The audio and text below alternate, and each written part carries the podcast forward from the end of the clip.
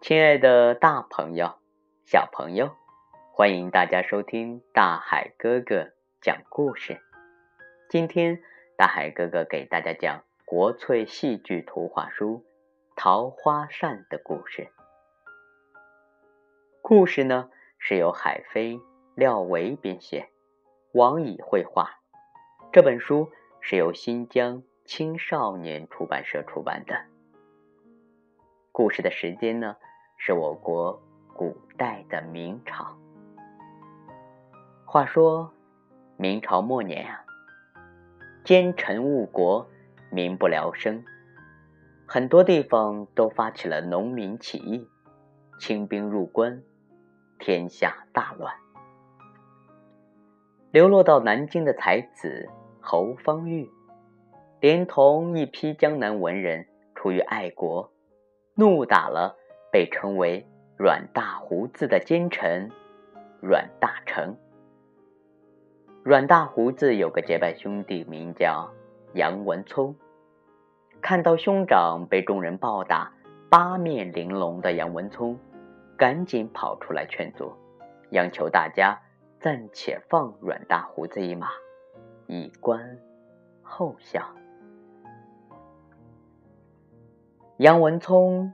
为了讨好侯方域，邀请他到南京的秦淮河畔散心，并将著名的歌妓李香君引荐给侯方域。香君聪慧美丽，心高气傲，与才子侯方域相见，彼此却互生爱慕。为表达心意，侯方域在随身携带的扇子上写了一首诗。送给湘君作为定情信物。侯方域是明朝末年的四大才子之一，如今啊，却成了个落难的公子，无钱迎娶李香君。听说这件事情，一心想拉拢侯方域等江南文人的阮大胡子，心生一计，出钱请杨文聪帮侯方域操办了婚事。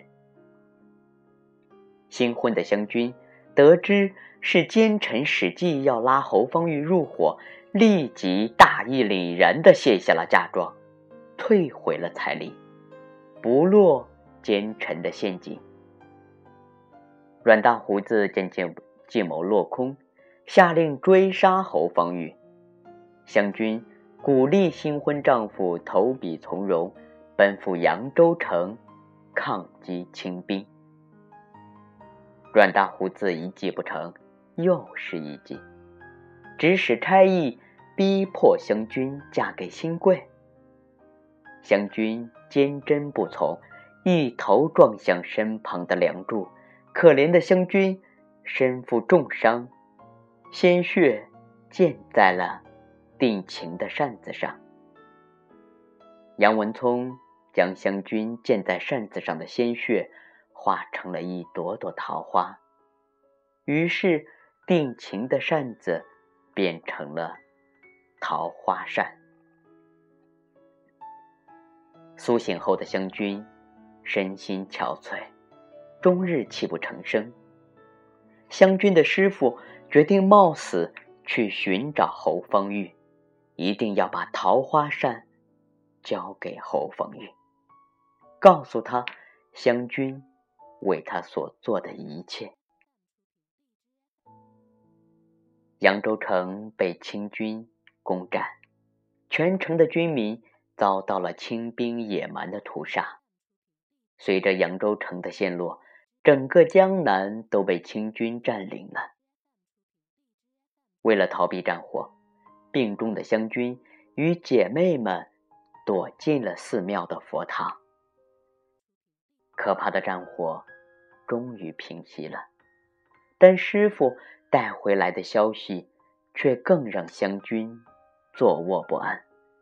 不会的，我的夫君绝对不会投靠满清国的。冬去春来，湘君终于盼回了侯方域，两人相拥而泣。侯方域。起身，脱掉身上的披风，露出了里面崭新的清朝官服。此时的湘军大失所望，他知道自己深爱过的人已经投敌丧节。心灰意冷的湘军，厌恶地推开了侯方域，迈步走下台阶。他站立不住，突然跌倒在台阶下，无声的死去了。湘军指尖滑落的那把桃花扇，犹如一只含苞待放的桃花，嗜血如霞。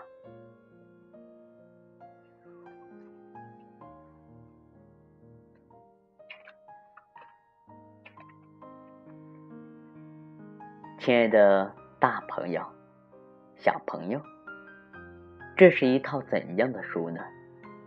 这是一团浓彩耀目的火花，它将点燃你求知的渴望，照亮并开阔您的视野。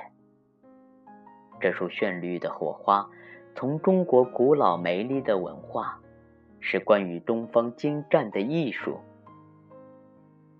从京剧三岔口。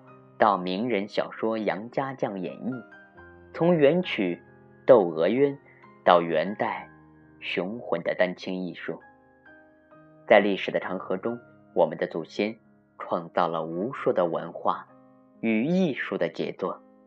这些杰作啊，代表了中华民族的文明，它们绵延传承，世世代代生生不息。今天，我们把它们称之为国粹。而中国传统戏剧又是这些国粹之中的代表。梅兰芳先生说过：“戏剧是一项审美的艺术，审美能力的培养是要经过长期的熏习和浸染的，绝非一朝一夕可以速得。优秀的审美能力是高尚情操的重要组成部分，而培养审美能力。”塑造高尚的情操，其中一条坦途，就是在小的时候多多学习中国的传统文化，多多接触国粹艺术。